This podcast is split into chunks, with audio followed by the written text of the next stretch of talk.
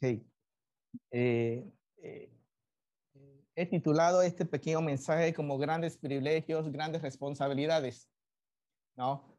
Eh, la cita que realmente nos toca en cierta manera tiene que ver con el versículo, con el versículo 9, cuando la Biblia dice que bástate de mi gracia, ¿no? Después de que, de que Pablo expresa el, el aguijón de su carne y eso, pero antes de ese aguijón tiene un contexto muy lindo, este capítulo 12, y me gustaría que lo pudiéramos ver juntos. Eh, nuevamente, el título es Grandes privilegios, grandes responsabilidades, ¿no? ¿Por qué? Eh, en este pasaje, Pablo hace como un, un auto, no sé si decir autodescripción o autorrelato él mismo se relata a sí mismo de una experiencia que él tuvo hace 14 años atrás. Ahí mismo ahora que vayamos leyendo los versículos nos, vamos dando cuenta. Pero yo veo que es uno de los personajes de la Biblia que pudo estar bien cerca de la presencia de Dios y no sé si me atrevo a decirlo de una manera física o literal, porque ni siquiera Pablo lo puede explicar. En ese momento ni siquiera Pablo lo, lo puede explicar porque dice, yo no sé, lo sabe Dios. ¿no? En, los, en los primeros versículos de la Biblia vamos a ver eso. Pero antes de entrar en materia, eh, Pablo tuvo ese privilegio de entrar y recibir revelaciones que ningún hombre podía recibir o había recibido antes, en donde en base a esas revelaciones Pablo dice, wow, tenía el peligro de gloriarse de todo eso, ¿no? Eh, si recordamos en la Biblia, eh, durante estas semanas también hemos mencionado algunos, algunos hombres que también llegaron a estar en la, en la misma presencia de Dios y que después de estar en la presencia de Dios de esa manera, sus vidas cambiaron totalmente. Uno de ellos que yo ya he mencionado varias veces, Moisés. ¿Se acuerdan de Moisés cuando estuvo en la misma presencia del Señor y, y, y en, bueno, en muchas ocasiones estuvo realmente, ¿no? Pero en una, cuando la Biblia dice que yo le hablaré cara a cara a él, y, y, después cuando salía al campamento tenía la cara brillante, ¿no?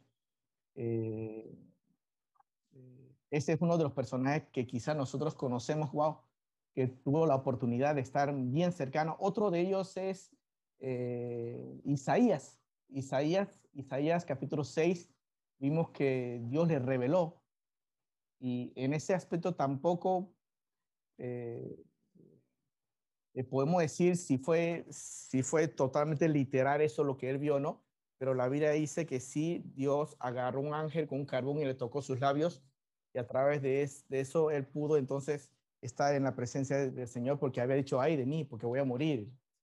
Soy un hombre de labios inmundos y vivo en un mundo que, que los hombres son de labios inmundos, hablando de referencia a pecado, ¿no?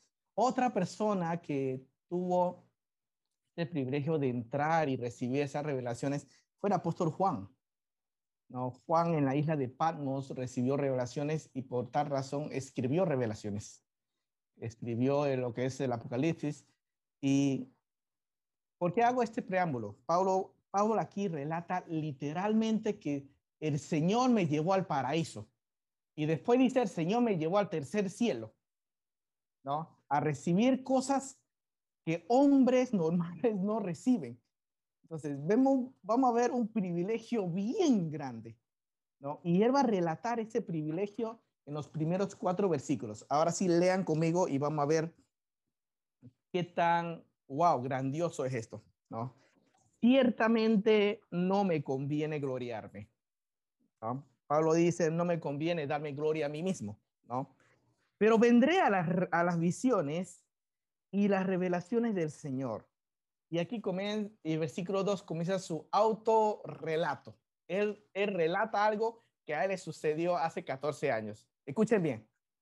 Dice, conozco a un hombre en Cristo que hace 14 años, si en el cuerpo no lo, no lo sé, si fuera del cuerpo no lo sé, Dios lo sabe, fue arrebatado hasta el tercer cielo, ¿no? Leí varios comentarios si lo que él estaba diciendo era un sueño o era realmente algo y Charles Valkyrie dice, realmente no podemos explicar mucho porque no da muchos detalles.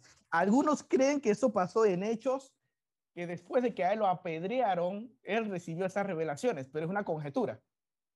¿no? Pero mire el versículo 3. Y conozco al tal hombre, él dice, y, y conozco al tal hombre, y en el cuerpo o fuera del cuerpo no lo sé. Dios lo sabe. Que fue arrebatado, y aquí es como, como como que vuelve a repetir un poco el versículo 3, y dice, y fue arrebatado al paraíso, donde oyó palabras inefables que no le es dado a los hombres expresar. Eh, al lugar donde fue Pablo, Pablo lo describe de dos maneras, el tercer cielo y lo describe como el paraíso. Literalmente no, no nos referimos a este mundo, ni tampoco nos referimos al espacio, y es la misma presencia de Dios. O sea, si podemos hacer una, no sé si una conjetura, o podemos imaginarnos es que en esa experiencia que Pablo tuvo, Dios se lo llevó al cielo. Y eso me recordó un poco, el otro día estaba mirando con Arlene Doctor Strange. Ah, yo creo que algunos de ustedes han visto esta película, quizás. Y en esa película hay, hay hay una imagen que conectaba con la señora Cocobola. Eh, eh, esa señora lo golpea y como que él se despega de su cuerpo y, y se va volando. no sé si se acuerdan de esa imagen, ¿no? Y eso me recordó un poco cuando Pablo dice, yo no sé si estaba en el cuerpo, y, eh, porque versículo 2 dice, si en el cuerpo no lo sé, si fuera no lo sé, y nuevamente el versículo 3 repite, si en el cuerpo no sé y fuera el cuerpo no sé. Entonces, wow, ni siquiera Pablo podía entender la magnitud de la visión que estaba teniendo y él no sabía si Dios se lo llevó con su cuerpo o fue como el caso de, de Doctor Strange, que cuando lo golpea, él sale del cuerpo y se va viajando por ahí, ¿no? Y ve, y, y bueno, ve su cuerpo ahí, ¿no? Pero algo es cierto, algo es cierto. Dice la Biblia eh, versículo 4, que fue arrebatado al paraíso, llegó al lugar donde, llegó al paraíso, donde está el, donde está el Señor, ¿no? Donde oyó palabras inefables, inefables puede ser inexplicables, inefables, que no le es dado a los hombres expresar. Dios le dio revelaciones a él tan especiales, no sabemos qué. Dice que son revelaciones, ¿no? y que por tales revelaciones, versículo 5, este hombre podía gloriarse. Podía decir, wow, tengo algo grande que ningún hombre en la tierra ha tenido, o que ningún, o, que nadie tiene, ¿no? Dice, pero de mí mismo en nada me gloriaré. Y esta frase me encanta. Yo me puedo gloriar, dice aquí Pablo, en lo que Dios me mostró pero no de mí mismo. Algo interesante que lo podemos yo colocar de esta forma. Dice la Biblia que tú y yo nos podemos gloriar en Cristo Jesús. Pero cuando nos acercamos a Cristo Jesús, ¿qué sucede cuando nos acercamos a Cristo Jesús? ¿No? Nos debe suceder como le sucedió a Isaías cuando vio los serafines y cuando vio la gloria de Dios. ¡Ay de mí! ¿No? Y eso se va a representar un poco con la debilidad que Pablo describe. Pero de mí mismo en nada me gloriaré, sino en mis debilidades. Ojo, una persona no se va a ver débil hasta que no está delante de Dios. ¿no? Y yo anoté aquí algo en cuanto al versículo 5, que la intimidad que Pablo tuvo con Dios le iba a mostrar su propia condición. Y Pablo vio su propia condición después de que vio esas revelaciones y estando expuesto ante la presencia de Dios. Y él desde el versículo 5 comienza a decir, y hay como dos, dos extremos, ¿me puedo gloriar? De mí mismo no, porque veo mi condición y mi condición me hace humillarme. O sea, dos cosas. Y Pablo dice que está puesto en, esas dos cosas. Dice, de tal manera me gloriaré, pero de mí mismo no. ¿no? Y ahora vamos a ver un poco de esa cosa de mí mismo. Producto de eso, versículo 6, vamos a ver la percepción que tenía Pablo de él mismo y qué es lo que él quería que las personas percibieran de él. Miren bien, a través de la intimidad del Señor, yo me percibo a mí mismo y me veo como es, pero a mí mismo, después de eso, yo examino y veo cómo me percibe la gente. Porque el versículo 6 mira lo que dice. Sin embargo, si quisiera gloriarme, no sería insensato. Y él está, ahora, segunda parte del versículo, porque diría la verdad, pero lo dejo para que nadie piense de mí más de lo que en mí ve o de lo que en mí oye. ¿No? Pablo aquí sabía, en cierta manera, que él pudiera agarrar las revelaciones que Dios le estaba dando a él y decir, wow, yo me puedo gloriar porque, wow, yo recibí, yo fui recipiente de toda esta información o de toda esta revelación. Pero Pablo dice, sin embargo, y él dice la verdad, yo lo puedo hacer. ¿Por qué? Porque es la verdad. Pero lo voy a dejar. ¿Por qué? Porque no quiero que las personas piensen de mí. Dice, y, voy, y yo subrayé ese pedacito la última parte del versículo 6, para que nadie piense de mí más de lo que en mí ve. ¿No? Y de lo que en mí ve es lo que se evidencia. ¿Qué es lo que la gente ve en ti y ve en mí? Hace un momento yo creo que yo escuché en, eh, en la escuela dominical, ¿no? No me acuerdo si fue en la parte de los varones, porque también escucho algo de, de parte de las chicas también. Pero, pero quiero que la gente ve en nosotros. ¿No? Eh, y yo aquí anoté algo y lo coloqué. Eh, ¿Qué te gusta mostrar o qué nos gusta mostrar a veces a las personas? Por eso coloqué, quiero que percibe la gente de mí y de ti. ¿No? Y puse también en cuanto a, cuando la gente me mira a mí, ¿qué cosa ve? ¿No? Eh, y eso va a mostrar mi testimonio. Hay personas que dicen, eh, si yo agrado a Dios está bien, no me importa si no agrado a los hombres. Pero hay un montón de versículos que hablan de estar bien en testimonio con Dios y con los hombres. Romano habla claramente de eso. En Timoteo hacia los pastores, en capítulo 3, versículo 7, habla claramente que debe tener buen testimonio ante las personas. Entonces mi testimonio sí vale. O sea, lo que la gente percibe de mí sí vale. Y aquí Pablo describe que por esa revelación que él recibió, él va a tener cuidado de no utilizar esa revelación para autoexaltarse. Porque hay un peligro. Ahora nosotros vamos a verlo. Pero primero vamos a ver esta percepción ¿no? Y, yo anoté esas preguntas. ¿Qué es lo que a mí me gusta que la gente vea de mí? A veces me gusta ver que la gente vea mis capacidades. Dice, ¿qué es lo que a mí me gusta que la gente piense de mí? ¿Sí? Muchas veces nos, nos gusta que, que, la, que la gente quizá nos aplauda porque, wow, hicimos algo tremendo. ¿No? Pero la Biblia dice, aquí Pablo, y él lo, y él lo resume así, para que nadie piense de mí más de lo que ellos pueden ver o oyen de mí. ¿Sí? ¿Qué, cómo, es, ¿Cómo la gente veía a Pablo vivir? Y si hacemos una comparación de la vida de Pablo de antes, que era un fariseo de fariseo, instruido bajo los pies de Gamaliel, un montón, tenía un, tenía un currículum increíble, ¿no? Pero después Pablo dijo en Filipenses, todo esto lo tengo por basura. En otras palabras, Pablo quería que la gente vieran a Cristo en él. Y, y si no, Pablo no hubiera escrito ese versículo, eh, Cuando en Gálatas dice, yo vuelvo a sufrir dolor de parto, de parto hasta Cristo sea formado en vosotros. ¿No? A veces yo me pongo a pensar si cada vez mi carácter se va pareciendo más a Cristo.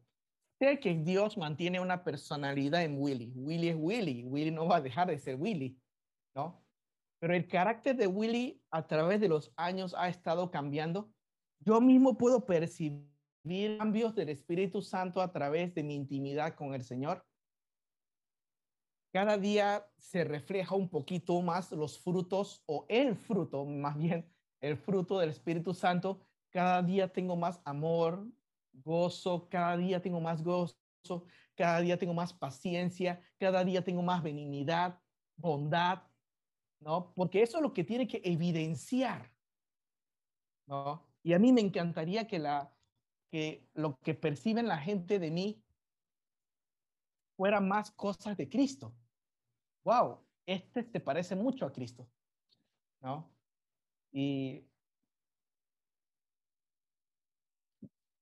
recordaba cuando hablábamos, cuando con nuestro grupo de líderes, y Celia siempre mencionaba a una persona que me voy a reservar el nombre, decía de que este parece a Cristo, este parece a Cristo, porque su vida reflejaba a Cristo. Entonces, entonces dije, wow, o sea, qué linda percepción, ¿no? Mientras que otras personas pueden percibir, bueno, wow, este es arrogante, este es orgulloso, este es vanaglorioso, este solamente piensa en el mundo, este solamente piensa en lo material. Pero Pablo dice, yo solamente quiero que las personas perciban de mí lo que ven. ¿Qué ven? ¿No? Perdón por tardar un poco tiempo acá, pero es muy importante. Muchas veces, eh, hoy en la escuela, hoy no, eh, durante esta semana en la escuela, hablábamos y alguien dijo que, que a veces los cristianos viven con caretas, ¿no? Viven con caretas, ¿no? Que en la casa me, me, pongo una cara o dependiendo de las circunstancias nos ponemos una careta. Más falso no puede ser.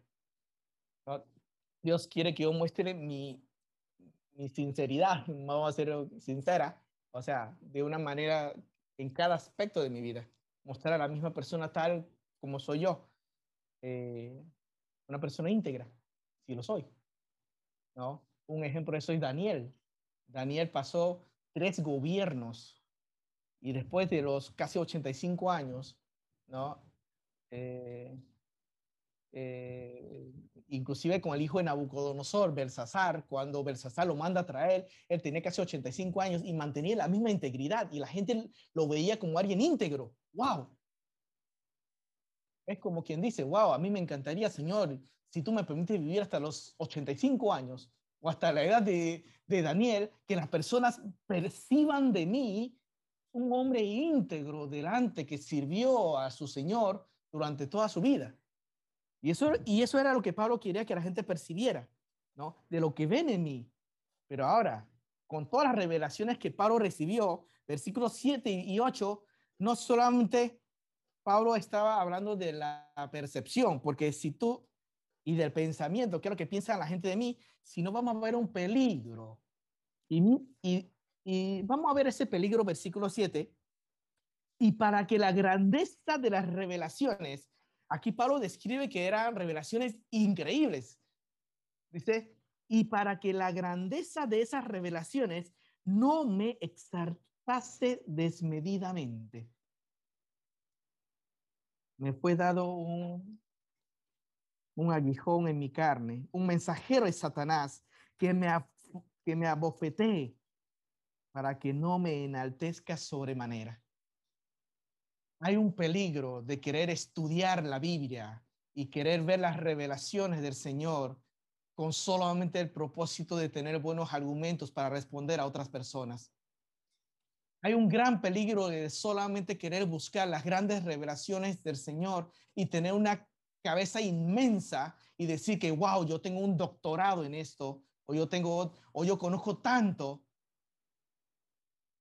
Y en mi Biblia yo anoté peligro, porque fácilmente me vuelvo arrogante. ¿No?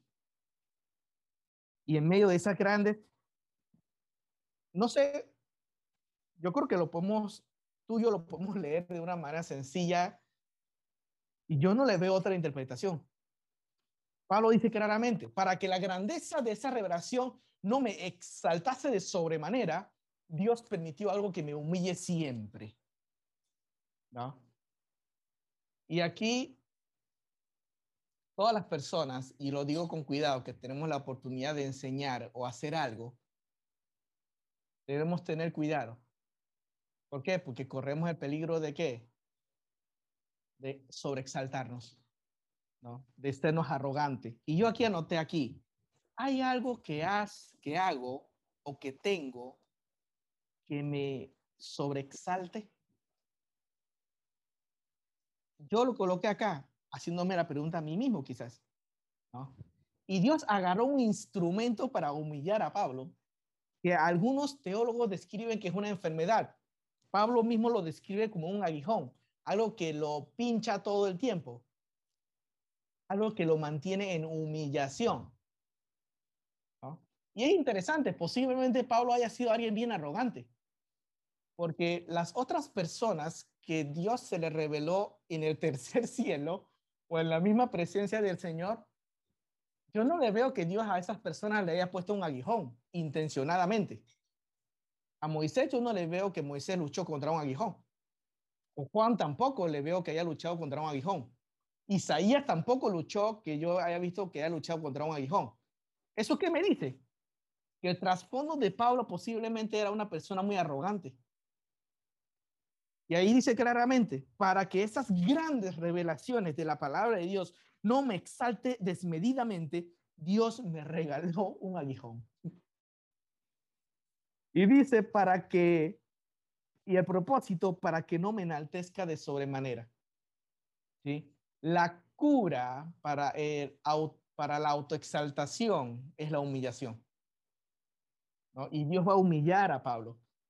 Versículo 9, 8 dice, respecto a esto, el hombre se sentía totalmente incómodo con eso, de tal manera que él le rogó al Señor en tres ocasiones diferentes, Señor, quítamelo, Señor, quítame esto, que esto me hace sentir mal, quítamelo. Y Dios no se lo quitó.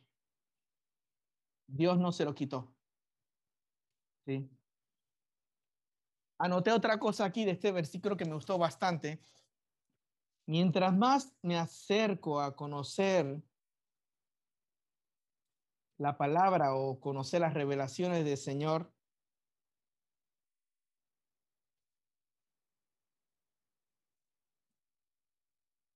tengo el privilegio de conocer las grandes misterios y majestades de que la palabra de Dios me brinda. Pero si no tengo el corazón correcto, fácilmente me vuelvo un fariseo. Y anoté corro el peligro de exaltarme desmedidamente. Y a veces eso se convierte en el alimento de los enseñadores. Y lo digo nuevamente con cuidado, de querer descubrir grandes cosas del Señor. Y porque al descubrirlo me hace sentir bien. No, ojo, no está mal sentirse bien cuando Dios me habla de una manera personal. Pero a la medida que Dios te habla a ti y a mí, después de esa exaltación debe haber una humillación. no sé cuál fue la última vez que tú abriste la Biblia y que tú dijiste, wow, Señor, veo, veo claramente lo que tú enseñas y, y me llena. ¿Sabías que a veces Dios utiliza los momentos más difíciles de nuestras vidas para hablarnos? ¿No? A veces una vez alguien dijo que los megáfonos del Señor son las pruebas difíciles. Cuando hay pruebas difíciles en nuestra vida, la palabra de Dios se vuelve como que más grande. ¿Por qué? Porque en los momentos de humillación, a través de una enfermedad o de una situación, es cuando el corazón está preparado para recibir las grandes cosas de Dios. ¿Se acuerdan que una vez te expliqué Salmos 119, 18? Cuando la Biblia dice que abre mis ojos y miraré las maravillas de tu ley. Y que ese abre mis ojos significa desnúdame o humíllame, galá, que es el verbo desnudar. Dice, desnúdame, Señor, ¿no? y así yo voy a ver las maravillas, porque realmente, Pablo lo dijo varias veces, las grandes maravillas de las revelaciones. Y chicos, lo que tú y yo tenemos en nuestras manos eh, es la palabra de Dios. Eh, si tú quieres saber lo que Dios habla de su propia palabra, léete todo el Salmo 119. El Salmo, Salmo 119 es una exaltación de principio a fin de la, de la ley, de los decretos, de los mandamientos, de los estatutos, y todo es una exaltación de la palabra de Dios. Y después la Biblia dice que la palabra de Dios tiene vida, y después la palabra dice que la palabra de Dios tiene poder. ¿Por qué? Porque de la palabra de Dios viene el Evangelio. Y en Romanos me habla que es el dunamis de Dios, es, es dinamita, es explosivo. Entonces, cuando tú y yo tenemos la Biblia en la mano, tenemos el poder de Dios en la mano que transforma tu vida y que puede transformar la vida de cualquier persona que se acerque y no importa qué tipo de pecado tenga esa persona, la palabra de Dios puede. Por eso que es muy, por eso que grande privilegio es una grande responsabilidad. Porque tú y yo, con tu mano y con mi mano, y con la palabra de Dios en mi mano tengo una tengo un privilegio grande, pero al mismo tiempo tengo una responsabilidad súper grande. ¿sí? Vimos cómo, cómo ese privilegio de Pablo de llegar hasta el paraíso, de llegar hasta el tercer cielo y recibir todas esas cosas maravillosas, que yo creo que nosotros como cristianos, cada vez que tú te acercas en intimidad al Señor y abres su palabra, tú, a ti y a mí nos pasa lo mismo. no estoy diciendo que me pase como Doctor Strange, ¿no? Que de repente siento el golpe del Espíritu Santo y, y, y, y el, no sé, y el coso de Willy sale flotando por ahí. No, no digo eso. Yo no soy, eh, ¿cómo? ¿Cuál es la palabra? Místico para, para eso, ¿no? pero sí creo que después de que el Espíritu Santo descendió y el privilegio de la iglesia, ay, y el privilegio, o sea, el privilegio que tú y yo tenemos como iglesia de, de tocar, no sé, tocar la palabra de Dios, de ser el templo del Espíritu, de ser la casa de Dios o el templo del Espíritu Santo, y el privilegio de, de predicar el evangelio, dice, había cosas que anhelan escuchar los ángeles. ¡Oh! Tremendo, ¿no? Y recordando un pasaje que, que la semana pasada yo creo que vimos, alguien si me puede buscar rápido Efesios 3, 7. Lo había anotado. Si alguien me busca el libro de Efesios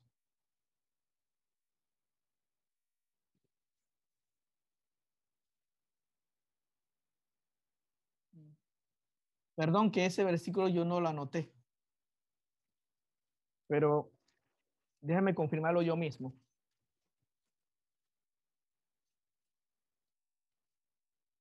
Ah, 3.10. Efesios 3.10. Miren bien. ¿Se acuerdan que dice, para que la multiforme sabiduría de Dios sea dada? ¿Se acuerdan que nosotros hablamos de la multiforme gracia también? Y aquí habla de la multiforme sabiduría sea dada. ¿Dónde encontramos la multiforme gracia y la multiforme sabiduría? Aquí. Esto es las grandes, la gran, todo lo que yo necesito está aquí. Y dice, para que la multiforme sabiduría de Dios sea ahora dada a conocer. ¿Por medio de quién? Wow, ¿quién es la iglesia? Tú y yo. Dice, Dios quiere que yo dé a conocer su multiforme gracia, su multiforme sabiduría. Dios no dio ese privilegio ni a los ángeles que prediquen la Biblia. Ese privilegio lo tienes tú y lo tengo yo. Dice, por medio de la iglesia, ¿quiénes nos escuchan?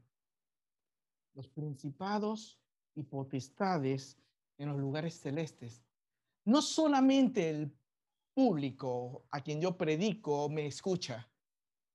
Hasta los seres celestiales escuchan la palabra de Dios porque ellos no tienen esto. Los ángeles no tienen esto. Tú y yo sí lo tenemos. ¿Qué tanto yo valoro la preciosa palabra de Dios? Y cuando lo valoro, lo agarro, ¿eso me hace más humilde? ¿No?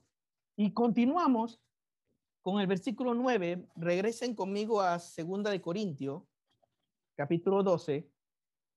La, super revelación que recibió Pablo lo hizo entender que él debía manejar su vida con super humildad. Porque versículo 9, miren lo que dice. Y aquí a través de esas grandes revelaciones, de la grandeza de las revelaciones, viene versículo 9. Y me ha dicho, después de que le rogó tres veces a Dios, Dios le dijo que sea suficiente mi gracia en ti, porque mi poder se va a perfeccionar en tu debilidad. Y ya ese versículo muchas veces lo hemos compartido.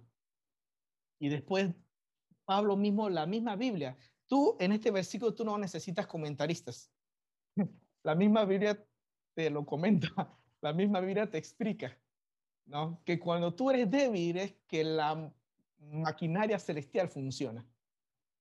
Cuando tú y yo podemos, la maquinaria celestial se apaga, ¿no?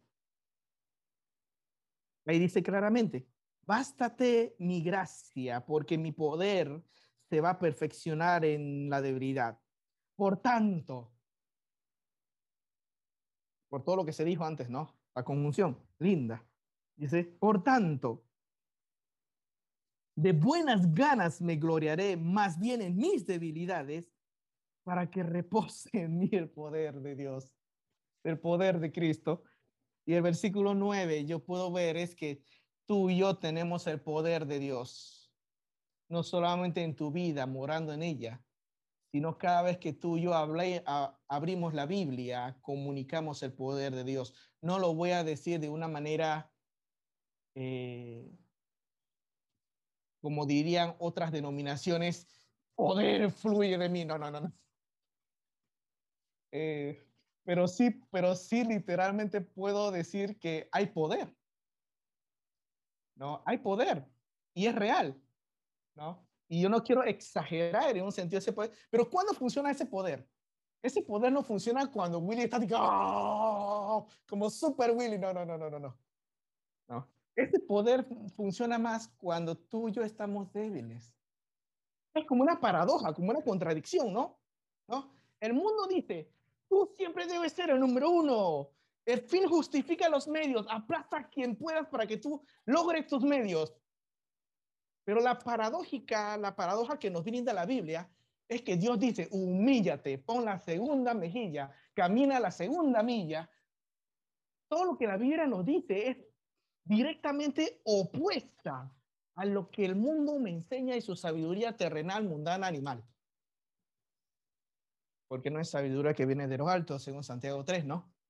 Dice ahí, y me ha dicho, bástate mi gracia, porque mi poder se va a perfeccionar en tu debilidad. Entonces, y el poder este tiene que ver con la gracia.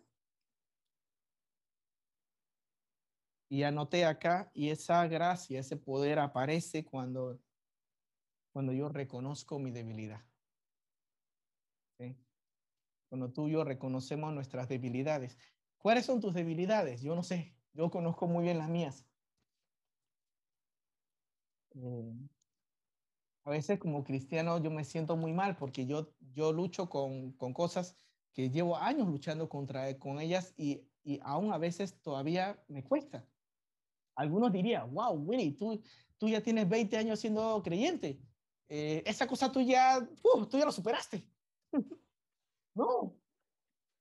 Hay muchas cosas, hermanos, que, que yo les digo que son mentiras cristianas. Hay muchas cosas que, que la vamos a luchar durante, yo creo que hasta que nos vayamos con Cristo. ¿No?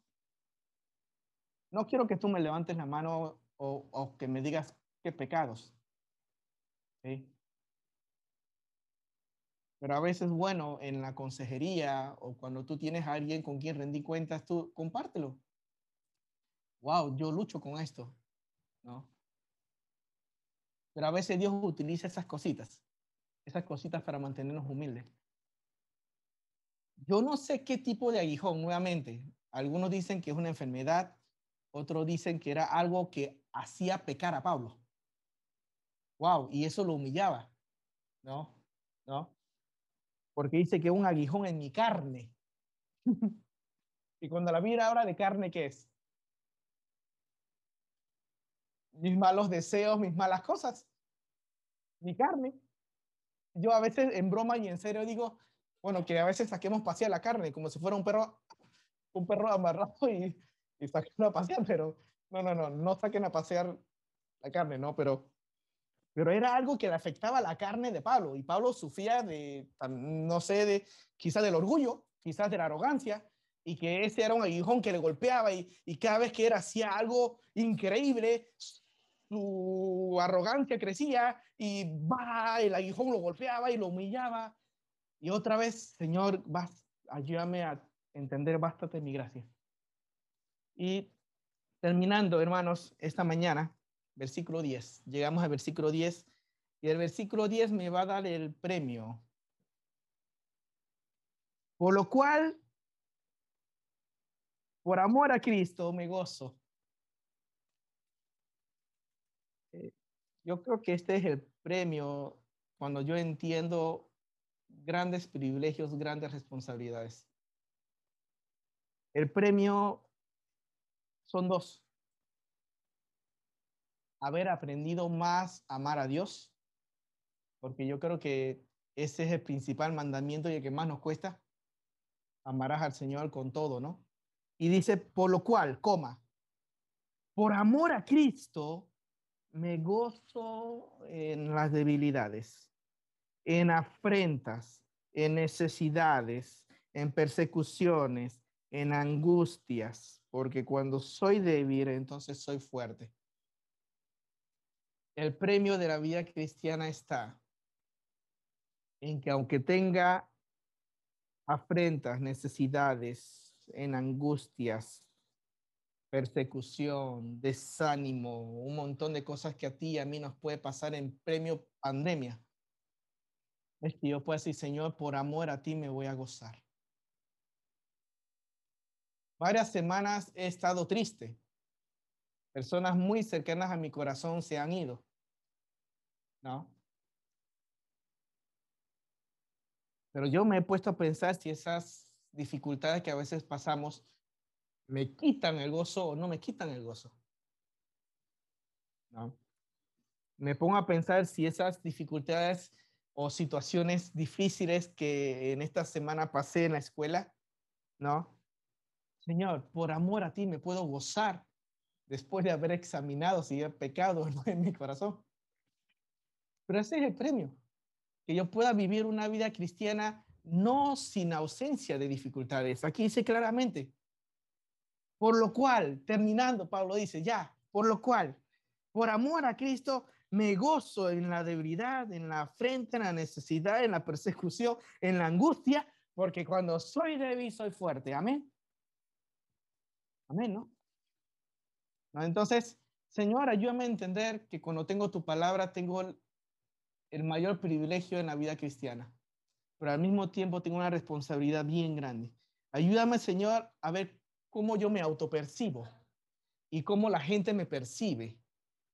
Si mi testimonio es de acuerdo a lo que está interior. Si dentro de mí se refleja al exterior, lo que digo versículo 6, Señor, ayúdame a ver ese peligro, a no volverme un arrogante por las revelaciones que tú me has dejado, en mi caso. Quizás porque tengo la oportunidad de enseñar la Biblia y que, y que puedo llegar a ser arrogante, ¿no?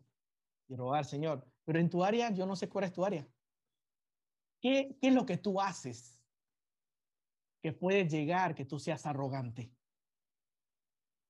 ¿No? A veces podemos ser, ser muy buenos en un área y ese área sea el área en donde yo lucho, en donde, wow, eh, me doy golpe de pecho, wow, soy bueno en esto, ¿no? ¿No? Y el peligro, y tener cuidado con ese peligro. Pero también en ese peligro puedo mostrar el poder de Dios, porque Dios me va a decir en medio de eso, bástate mi gracia. Mi poder se va a perfeccionar en tu debilidad.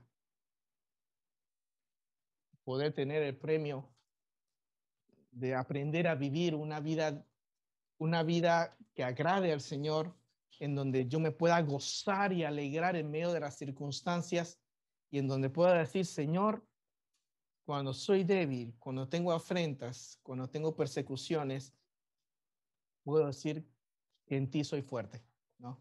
Padre, gracias por este tiempo.